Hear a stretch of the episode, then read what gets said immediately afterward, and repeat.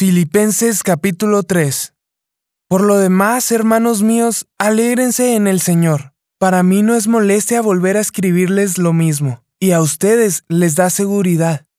Cuídense de esos perros, cuídense de esos que hacen el mal, cuídense de esos que mutilan el cuerpo porque la circuncisión somos nosotros, los que por medio del Espíritu de Dios adoramos, nos enorgullecemos en Cristo Jesús y no ponemos nuestra confianza en esfuerzos humanos. Yo mismo tengo motivos para tal confianza. Si cualquier otro cree tener motivos para confiar en esfuerzos humanos, yo más. Circuncidado al octavo día, del pueblo de Israel, de la tribu de Benjamín, hebreo de pura cepa, en cuanto a la interpretación de la ley, fariseo. En cuanto al celo, perseguidor de la iglesia. En cuanto a la justicia que la ley exige, intachable.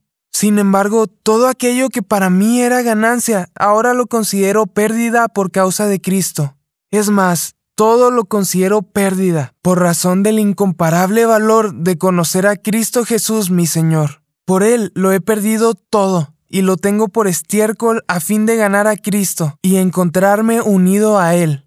No quiero mi propia justicia que procede de la ley, sino la que se obtiene mediante la fe en Cristo, la justicia que procede de Dios basada en la fe. Lo he perdido todo a fin de conocer a Cristo, experimentar el poder que se manifestó en su resurrección, participar en sus sufrimientos y llegar a ser semejante a Él en su muerte Así espero alcanzar la resurrección de entre los muertos. No es que ya lo haya conseguido todo o que ya sea perfecto. Sin embargo, sigo adelante esperando alcanzar aquello para lo cual Cristo Jesús me alcanzó a mí. Hermanos, no pienso que yo mismo lo haya logrado ya. Más bien una cosa hago, Olvidando lo que queda atrás y esforzándome por alcanzar lo que está delante, sigo avanzando hacia la meta para ganar el premio que Dios ofrece mediante su llamamiento celestial en Cristo Jesús. Así que escuchen los perfectos. Todos debemos tener este modo de pensar, y si en algo piensan de forma diferente, Dios les hará ver esto también. En todo caso, vivamos de acuerdo con lo que ya hemos alcanzado.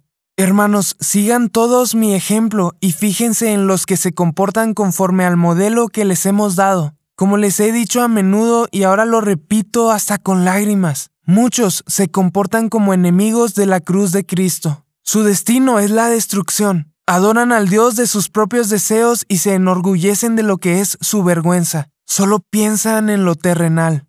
En cambio, nosotros somos ciudadanos del cielo de donde anhelamos recibir al Salvador, el Señor Jesucristo. Él transformará nuestro cuerpo miserable para que sea como su cuerpo glorioso, mediante el poder con que somete a sí mismo todas las cosas.